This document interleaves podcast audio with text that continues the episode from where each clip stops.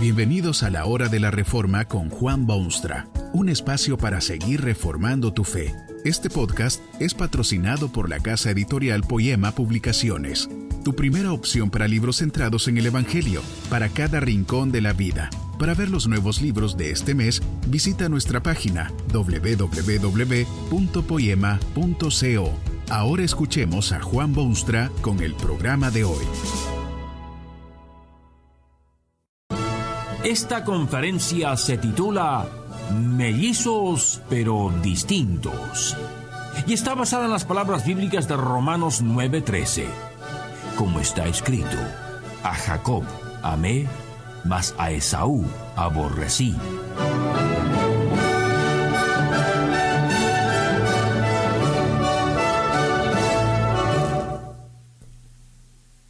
Qué será que algunos van al cielo y otros no?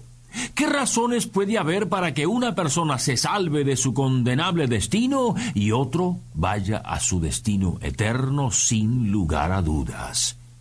Esta es una pregunta que inquieta a los teólogos que se saben la Biblia de memoria, pero también al lector cuidadoso e intermitente de ese libro infalible. ¿Por qué unos sí y otros no? Pueden darse muy plausibles respuestas a tan quemante pregunta, y frecuentemente se dan. Usted mismo las ha oído seguramente en el curso de su propia experiencia. Unos dicen que es cosa de ambiente. Unos han vivido vidas que los predisponen a estas cosas del espíritu y cuando oyen el mensaje bíblico están preparados para esa salvación que las escrituras ofrecen. Otros dicen que es cuestión de familia, Alguien nace en familia creyente, la familia inculca las enseñanzas del Evangelio y Dios mismo prefiere relacionarse en términos de familia. Así es que muchos son creyentes en las maravillosas promesas de Dios y en el sacrificio perfecto del Cristo. Otros insisten en que todo esto debe referirse al libre albedrío del hombre. Después de todo, el hombre tiene capacidades mentales, intelectuales, emocionales y posee libre albedrío. Unos deciden entregarse a Jesucristo y otros deciden rechazarlo, y la cosa no puede ser más simple que eso. ¿Quién tendrá razón? ¿Habrá alguna otra fuerza determinativa en este profundo misterio de la realidad humana y de la fe cristiana? No cabe duda alguna que este tema es sumamente escabroso y que sólo puede el hombre indocto proponer teorías. Tampoco cabe duda alguna que todas las opiniones mencionadas contienen considerables elementos de verdad. ¿Quién puede negar que el ambiente tiene muchísima influencia en semejante suceso humano? Cierto es que no podría esto llevarse a cabo, por ejemplo, en un vacío, sin ambiente, sin gente, sin condiciones conductivas a un regreso genuino a Dios. También es indiscutible que hay un aspecto familiar en los grandes actos redentores de Dios en la historia. La Biblia entera está repleta de casos concretos en los que la familia jugó un papel importantísimo, no solamente en el Antiguo Testamento, sino también en el Nuevo. A Abraham Dios le prometió ser su Dios y el de su simiente. Y esta misma nota familiar puede notarse en el sermón inolvidable del apóstol Pedro en el día de Pentecostés, cuando afirmó que la promesa era para sus oyentes y para vuestros hijos. Es igualmente verídico que hay un fuerte elemento de libre albedrío en ese acto de llegar a la salvación. Dios a través de su palabra hace un constante llamado al hombre para que pueda tomar esa decisión, para que se arrepienta y busque a Dios como si se dirigiese a una persona desde los más antiguos profetas hasta los más elocuentes apóstoles, apelan al hombre y llaman y lo invitan y le ruegan que se reconcilie con Dios. Hay ciertamente fragmentos valiosísimos de verdad en esas respuestas a la pregunta en cuestión pero es necesario un análisis objetivo e integral de las Santas Escrituras para darse cuenta de la dimensión más importante del problema. La palabra de Dios enseña incuestionablemente que hay un Dios soberano en los cielos que obra aquí en la tierra y que es Él quien en una forma u otra selecciona a las criaturas que han de formar parte de su reino.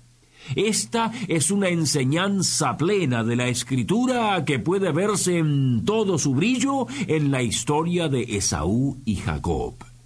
Mellizos pero distintos.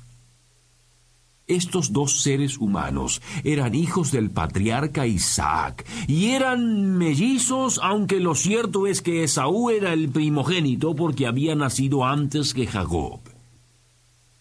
La historia de estos mellizos está adornada con abundantes detalles novelescos y contiene incidentes de lo más interesantes. Eran mellizos, desde todo punto de vista idénticos. Sin embargo, Dios mismo afirma por boca de su profeta, y nuevamente en el Nuevo Testamento, que a Jacob amé, mas a Esaú aborrecí. Mellizos, pero distintos.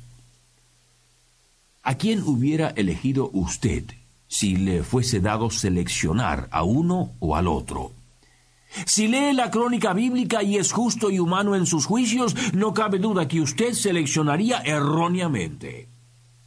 Mire usted a ese mísero Jacob y sus engañosas costumbres, y sus hábitos egoístas y sus actos vergonzosos. Se aprovecha de su padre que está casi ciego, disfrazándose como si fuese su hermano, y fingiendo su voz y recibiendo así la codiciada bendición se había también aprovechado de su hermano, gastrónomo que habrá sido, cuando éste tuvo hambre y vio un potaje tentador que Jacob tenía preparado.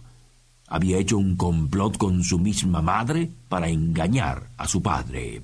Se aprovechó de su suegro, aunque ese suegro ciertamente supo también aprovecharse de él. Tiene problemas matrimoniales por haberse hecho de dos esposas en vez de una. Este individuo es seleccionado por Dios para ser objeto de su amor y bendiciones y fieles promesas? Imposible, diría el hombre. La opinión humana se inclinaría más bien hacia ese Esaú, hombre franco y bonachón, gustoso de la vida, amante de los campos abiertos y de las cacerías masculinas. Pero Dios es quien está a cargo de estos misterios de la salvación, y Dios juzga muchas veces justamente lo contrario a lo humano.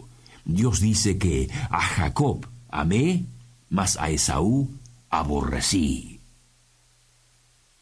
El apóstol Pablo hace significativa mención de estos mellizos, pero distintos. Lo hace para demostrar abundantemente puntos de vital importancia en el misterio de la salvación humana. No es por mérito. Usted cree posiblemente que si vive de cierto modo, si cumple tales o cuales requisitos, Dios le abrirá las puertas de su cielo cuán anchas son.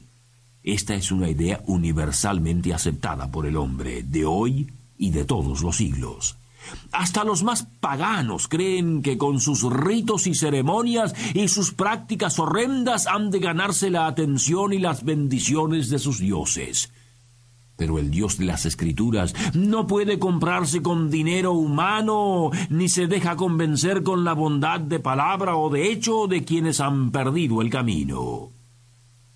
La salvación por la fe y no por obras es enseñanza central y crítica del libro de Dios. Y es necesario que el hombre aprenda esta lección porque todo su activismo y todo su albedrío y todos sus buenos intentos y deseos jamás le abrirán las puertas del cielo. Específicamente dice el apóstol Pablo al analizar a estos mellizos que aún no habían nacido, ni habían hecho ni bien ni mal para que el propósito de Dios conforme a la elección permaneciese, no por las obras, sino por el que llama. Esto es enseñanza bíblica por excelencia. ¿Cree usted que el hombre que anda perdido por ese mundo se volverá acaso al Señor sin que Dios lo impulse a ello? Miles y millones ambulan por este mundo sacudidos sobre las olas de su desesperación y solo consiguen hundirse más bajo las olas o sumergirse al fin bajo el peso de sus pecados a menos que venga el poderoso y soberano Dios y toque sus corazones, jamás irán a esa cruz en la cual levantaron a Jesucristo para que muriese como sacrificio perfecto por el pecado humano. Es la fuerza irresistible de Dios que atrae hacia esa cruz y lleva al hombre a ese oasis en su desierto espiritual. Solo Dios sabe por qué razones a unos ama y a otros aborrece, como lo hizo con aquellos mellizos que, por esa razón, fueron totalmente distintos.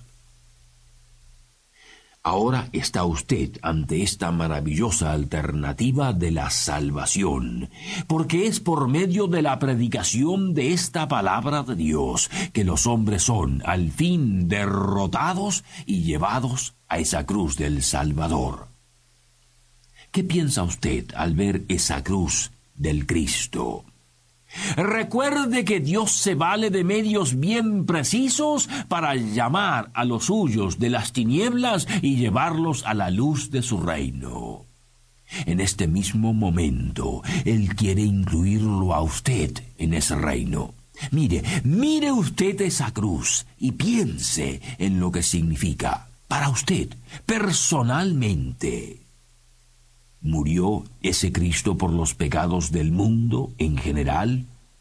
¿Murió por los pecados de sus amigos pecadores?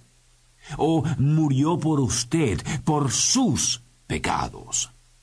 Jacob sabía que sus pecados eran horribles y sabía que sólo Dios en su gracia podía perdonarlos y sabía que Dios había venido efectivamente en su socorro.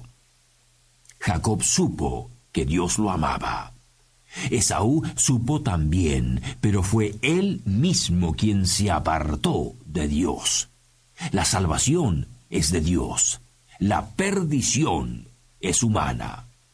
Ojalá esté usted en manos divinas en vez de humanas. Que este mensaje nos ayude en el proceso de reforma continua según la palabra de Dios. Si quieres profundizar en la exposición bíblica, puedes buscar más recursos en www.poema.co. Allí encontrarás libros que te ayuden a entender la palabra de Dios y aplicarla a tu vida. Poema, el Evangelio para cada rincón de la vida. Nos vemos en el próximo episodio de La Hora de la Reforma con Juan Bonstra.